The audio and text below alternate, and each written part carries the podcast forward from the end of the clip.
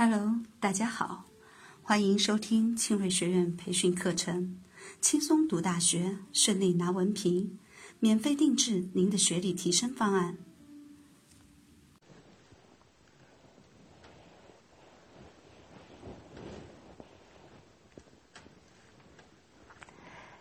同学们好，现在我们来学习双向沟通原则。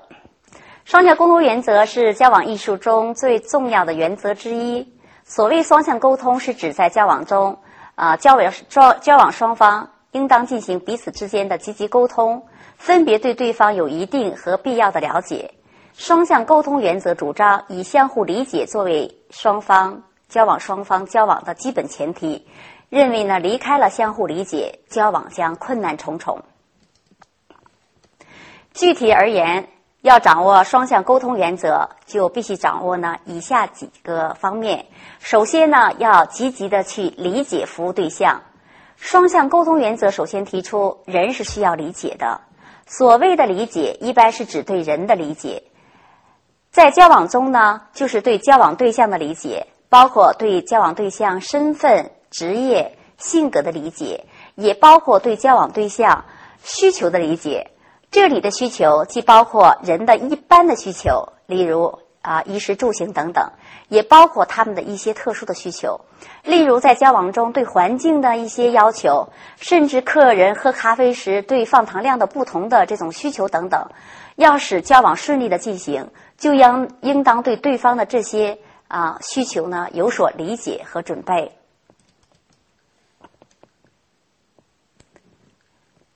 第二呢，是要加强相互理解，不单要理解对方呢，还让对方理解自己，加强相互理解。在人际交往中，要实现对于交往对象的真正理解，必须将这种理解完全建立在相互理解的基础上。在一般情况下，相互交往的呃双方呢，呃相互理解，往往是实现交往成功的基本前提。缺少了这种相互交往。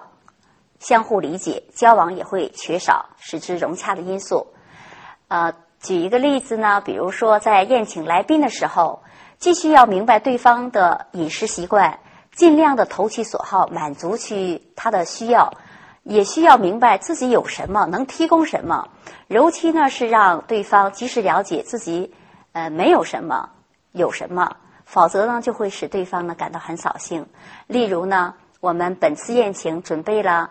啊，只准备了四种饮料。为了避免双方的尴尬，接待方呢就应该在征求对方意见的时候，采取封闭式的提问。例如呢，请问您需要什么饮料？我们这里有柠檬茶、汇源果汁、娃哈哈纯净水和康师傅乌龙茶。那么这样的问题实际上就限制了对方就是海选的余地，以免对方提出自己满足不了的要求。如果呢您不注意这些，随便的就问，请问您需要什么饮料？对方一旦说出了自己呃，就是接待方没有的饮料呢，麻烦和尴尬就会出现。好，最后呢，就是双向沟通的原则呢，呃，还呃认为呢要建立沟通渠道。那么，要想在人际交往中实现呃相互交往的真正双方的真正理解。就必须建立一种约定俗成的相对稳定的沟通渠道。所谓沟通渠道，就是指呃交往双方实现相互理解的一种捷径。没有沟通渠道，就没有相互理解。例如呢，为了表达对交往对方的这个尊重之意，人们往往呢会在会客室里面摆上一束鲜花，并且呢天天更换。宾主双方对鲜花都有一种共同的理解，认为呢。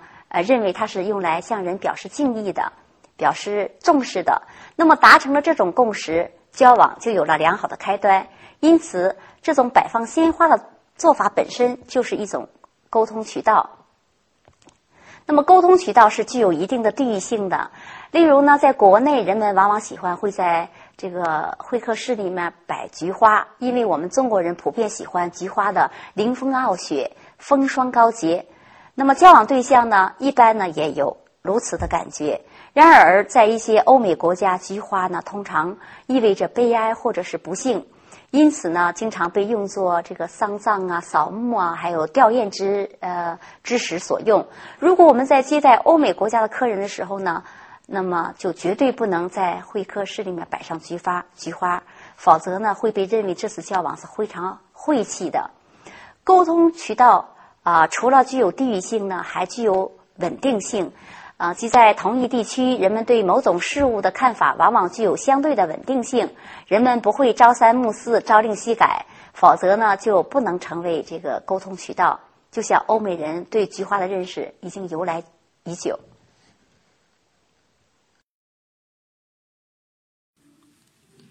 欢迎您的点赞、转发、评论。更多课程资讯，搜索关注公众号 “r s r e c n”。